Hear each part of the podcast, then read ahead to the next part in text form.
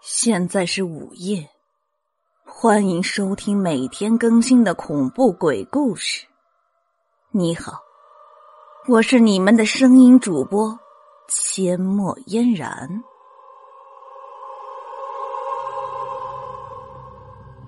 老陈头赶紧绕到后院，韦子王跟在后面。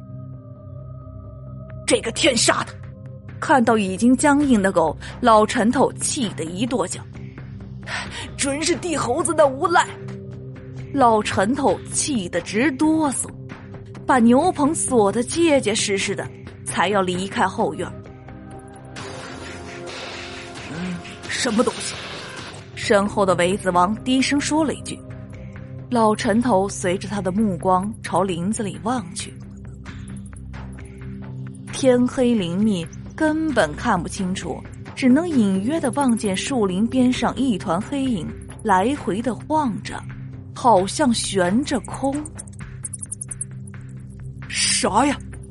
老陈头有点发怵，是不是上吊的人呢？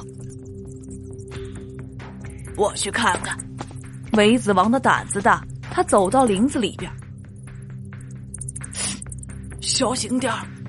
老陈头没敢动，在院子里喊了一声。韦子王在树林边站住了，他看清了树上的东西，是一只麻袋吊在树上，左右的摇晃着。韦子王小心的靠近麻袋，伸手推了一下，麻袋改变了摇晃的方向，坠的树枝嘎嘎直响，里面的东西很沉。是啥呀？老陈头在院子里喊着：“麻袋。”里面装的是啥也不知道，哎，挺沉呐。韦子王绕着树走了一圈，去拿把镰刀来。他朝老陈头喊了一声：“我把他放下来。”话音刚落，韦子王就发现，在树林深处，一个黑影闪了一下，飘忽忽的就没了。地猴子受了惊吓，丢了魂似的跑。他看到了什么，连他自己都说不清楚。就看见一团蠕动的黑影，好像一直就在身后，只是自己没有发觉。也许是做贼心虚，地猴子觉得那是致命的东西。他一口气跑回家，连灯都没敢开，一头扎到炕上，大口喘着粗气。过了好半天，地猴子才恢复了平静，睡着了。第二天十点多，他才醒。脸都没洗就出门了。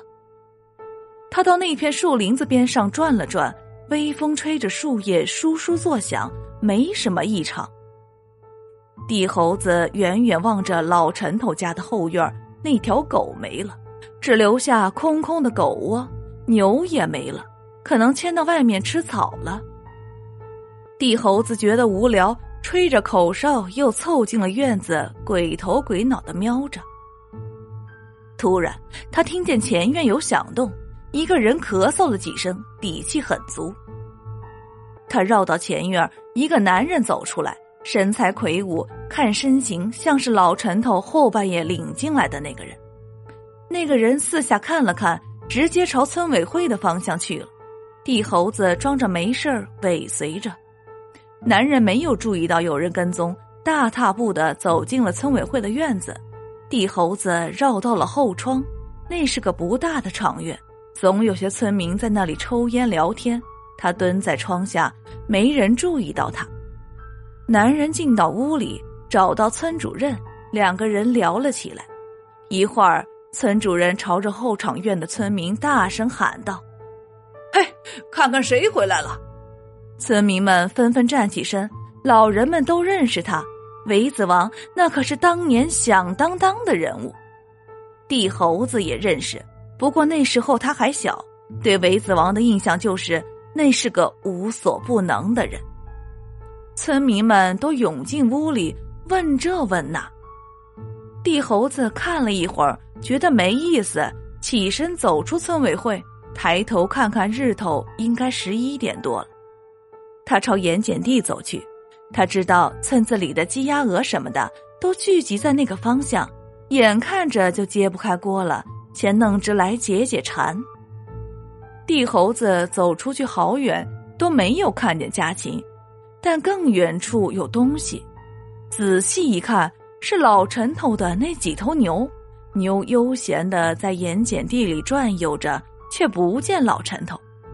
他觉得奇怪，老陈头放牛的时候是不会离开太远的，但现在那几头牛分明就是没有主人的状态。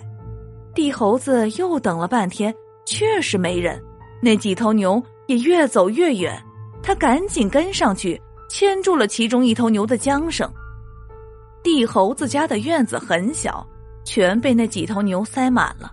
但他的心情不错，心里盘算着出手的价钱。但地猴子总觉得有些不对劲儿。老陈头平时拿牛都当命根子，怎么会轻易的不管他们？正想着，外面响起了喊声，地猴子赶紧冲出屋子，他怕有人闯进来，锁好门。他看见村子里的很多人都冲向了盐碱地。刚才那几头牛路过的一棵枯柳旁，已经围了一圈人在那指指点点。他站在人群后，翘脚向里面看。原来白花花的地面露出了一片新土，看样子是有人挖了个坑，又给填上了。但那个坑没填好，从里面露出了一只脚。脚上还挂着一只鞋，地猴子认识，那是老陈头的鞋。